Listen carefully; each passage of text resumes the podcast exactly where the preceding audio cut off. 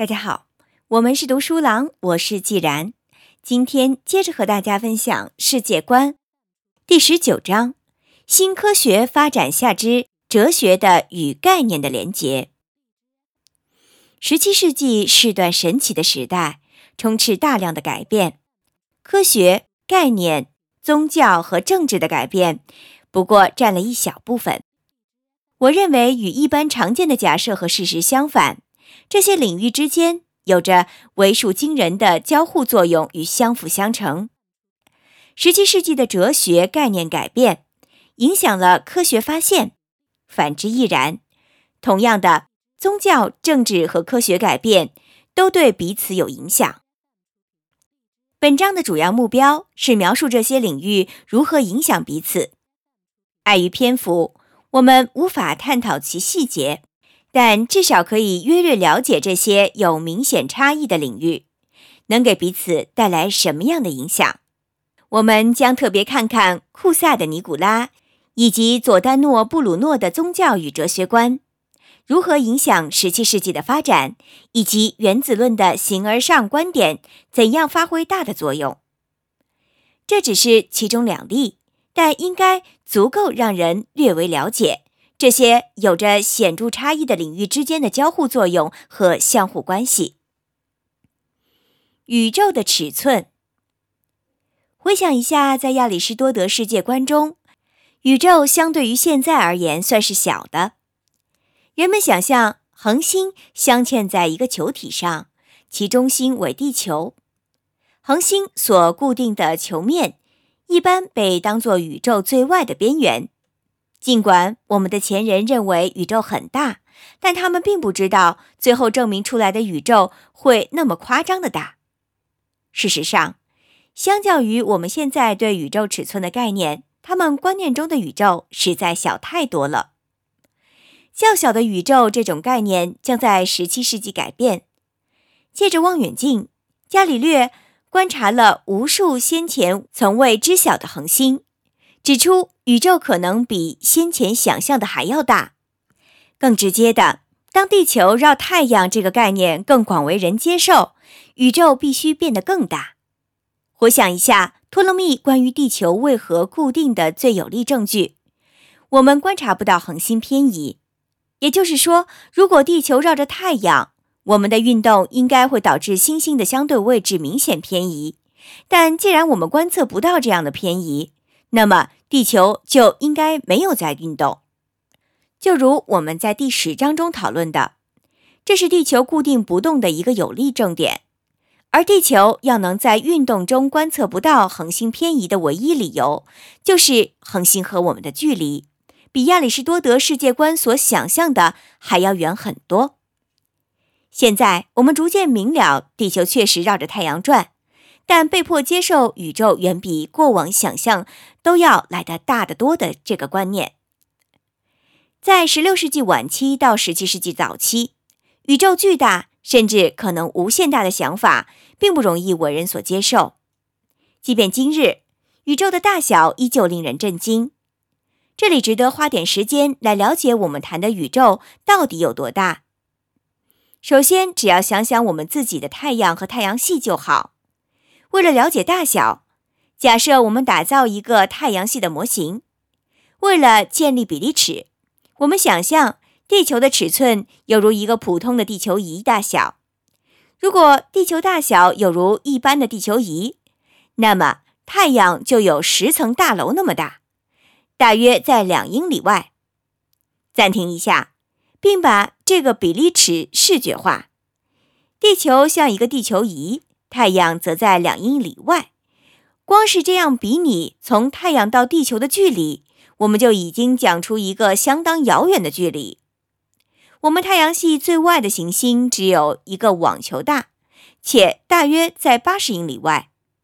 再次把这个视觉化：一幢十层大楼代表太阳，一个一英尺宽的地球仪在两英里外代表地球，八十英里外有一颗网球。代表我们太阳系最边缘的行星。再一次的，我们自己的太阳系就很大了。事实上，我们对自己太阳系尺寸的概念就已经比我们前人对整个宇宙尺寸的概念要来得大了。接着思考另一个事实：我们的太阳只是银河系数千亿颗恒星中的一颗。若以以上描述的比例尺来看，也就是如果地球像一个地球仪那么大，那太阳以外最靠近我们的恒星就会在五十万英里之外。而以宇宙的尺度来说，这颗恒星是我们最近的隔壁邻居。也就是说，如果地球像地球仪那么大，我们在恒星系里的隔壁邻居就在五十万英里外。简单来说，恒星彼此都被极大的空间分隔。到目前为止，我们谈的还只是我们自己这个银河系。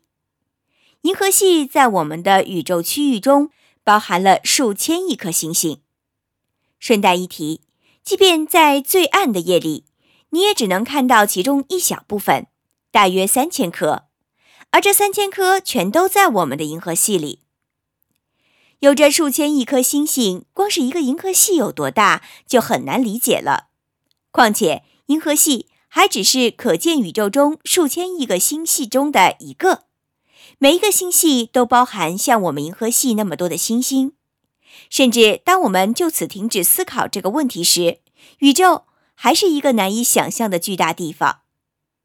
现在，试着让自己从某个十七世纪早期欧洲人的立场来看事情。你可能从小接受教育，认为上帝是为了人类创造宇宙；你也可能很合理的相信，宇宙是个相对而言较小且舒适的地方，而地球就在其中心。宇宙在这美好景象中看来如此理所当然，但现在就在一夕之间，有理由相信地球不再是宇宙中心，宇宙也不是小巧舒适的地方，实际上超乎想象的大。我们的地球就像迷失在无尽海洋中的一颗尘埃，这样你可能很容易理解这个想法是多么令人难以接受。在前几个世纪。少数哲学家和神学家基于哲学基础声称，一个拥有无限星星的无限宇宙是唯一符合无限伟大上帝的宇宙。其中最有名的是库萨的尼古拉和佐丹诺布鲁诺。要注意到，库萨和布鲁诺都不是科学家，他们的观点几乎仅基于哲学和宗教基础。在库萨和布鲁诺的一生中。他们的无限宇宙观点并没有被广泛分享。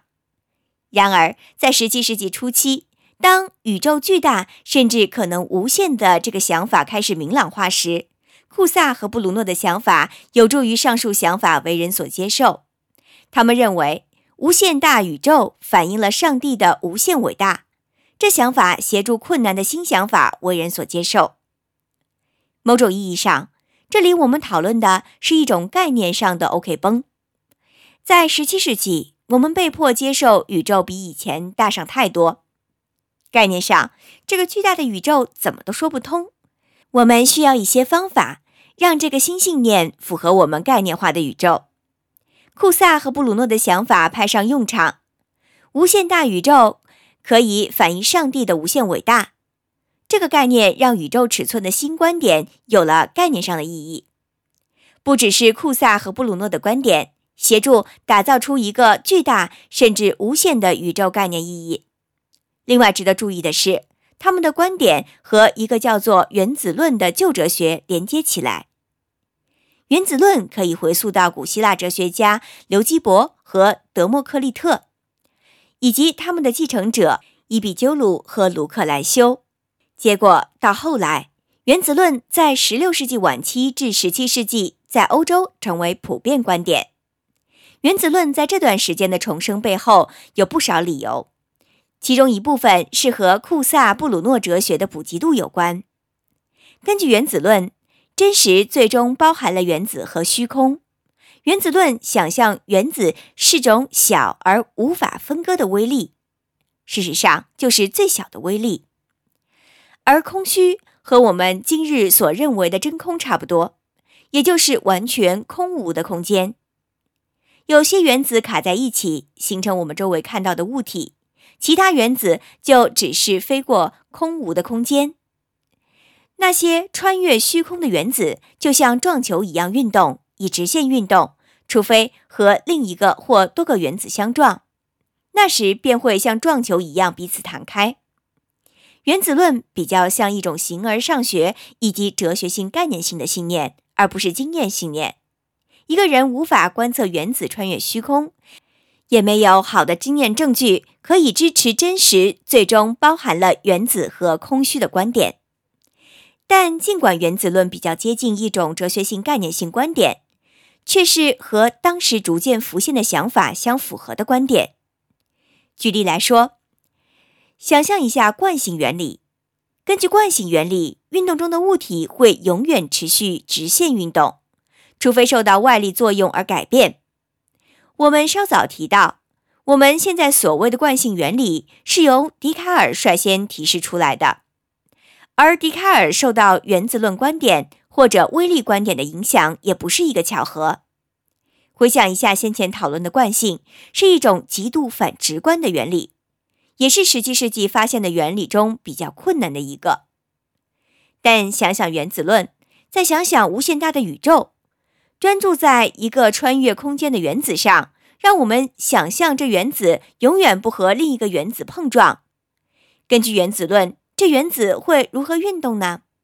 答案是它会永远保持直线运动。这基本上就是惯性原理。换句话说，如果你有了无限宇宙的概念，然后你透过原子论来概念化这个宇宙，那惯性原理就比较容易掌握了。我们发现，无限宇宙的概念和原子论哲学，齐力为十七世纪发现的中心科学原理，也就是惯性原理，率先铺平了道路。不过，我并不想让人误以为发现惯性原理只是同时接受无限大宇宙和原子论哲学的结果。惯性原理的发现混合了实验工作、将宇宙概念化的新方法，以及众人长期投注的大量努力。但就像提到宇宙尺寸的情况一样，在一般认为是孤立隔离的领域之间，彼此之间相互作用的数量其实多到令人惊讶。这只是十七世纪发展与改变历程简短的一小部分。巨大甚至可能无限大的宇宙信念获得接受，以及惯性原理受到认可，主要导因科学信念上的改变。但我们已经看到。